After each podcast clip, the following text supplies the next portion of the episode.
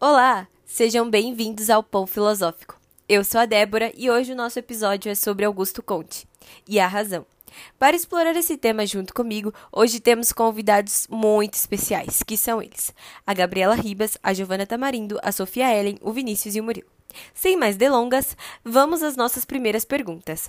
Sofia, quem era Augusto Conte? Quem era Auguste Comte? Nascido na França no ano de 1798, Isidore Auguste Marie François Xavier Comte foi um filósofo francês que ficou conhecido por ter sido o primeiro a sintetizar a necessidade de uma ciência da sociedade, a sociologia, e por ter fundamentado pela primeira vez a teoria positivista.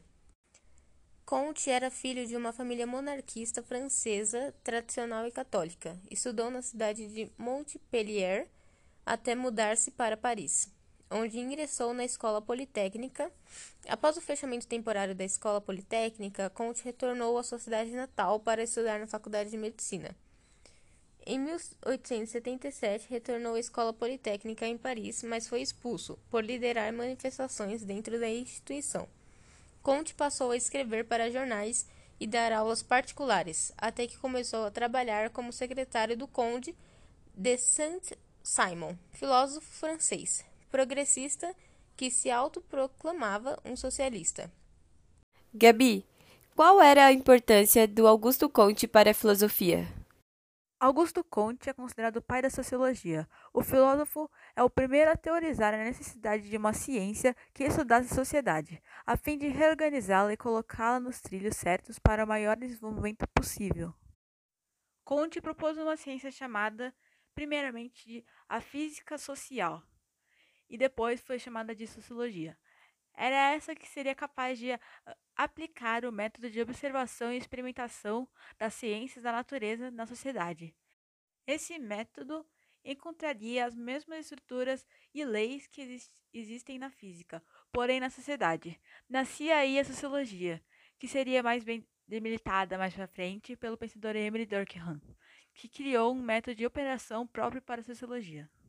Giovanna, qual o impacto das ideias de Comte para a filosofia? No entendimento de Comte, a ciência não deveria ser vista como uma forma de acúmulo do conhecimento pelo próprio conhecimento, mas porque esse acúmulo resultaria no desenvolvimento da humanidade. O ser humano consegue, por meio da ciência, entender a natureza, a complexa sociedade, que seria a sociologia, desenvolver as tecnologias que melhoram a sua vida e modificar o seu meio político. A política seria, na teoria de Comtiana, fortemente influenciada pelo conhecimento científico, que ensinaria a necessidade da ordem para a obtenção da glória e progresso. Comte também influenciou a teoria sociológica de Emily Durkheim, que elaborou uma crítica ao pensamento comtiano. O positivismo, junto ao materialismo histórico dialético de Marx, representam dois expoentes antagonistas, mas que explicam os dois rumos principais pelos quais a filosofia e a historiografia do século XIX caminharam. Bom, agora eu vou te dizer o que é razão. A filosofia vê a razão como a consciência moral que orienta as vontades e oferece finalidades éticas para a ação. Para muitos filósofos, a razão é a capacidade moral e intelectual dos seres humanos e também a propriedade ou qualidade primordial das próprias coisas. Ou seja, para eles, a razão é você agir de acordo com seus próprios interesses o que você acha. Não baseado na, na cultura do lugar onde você vive ou pela sua religião, mas sim pelo que você vê que faz sentido, o que de fato é a razão. Murilo, quais os pensamentos de Conte sobre a razão? Conte entendia que a história do pensamento humano caminhava em dois estágios. Em sua filosofia, ele elaborou a lei dos três estados, na qual afirmava que os pensamentos e o espírito humano desenvolvia-se por meio de três fases distintas: a teologia, a metafísica e a positiva. Na fase teológica, as observações positivas e o uso da ciência como forma de construção do conhecimento eram precários. Dessa forma, os indivíduos apegavam-se às formas mais imaginativas de explicação dos fenômenos do mundo.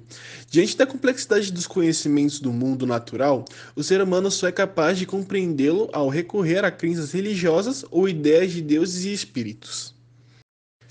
Na fase da metafísica, que tem como exemplo o período histórico do Renascimento, o pensamento humano passou a enxergar o mundo a partir de termos naturais. Ainda que se tratasse de problemas abstratos, a metafísica substitui a imaginação pela argumentação, isto é, o pensamento humano empenhou-se em entender pelo questionamento e não mais pela aceitação de explicações baseadas em noções sobrenaturais. E por último, o estado positivo, por sua vez, segundo Comte, caracteriza-se pela subordinação da imaginação e da argumentação à observação.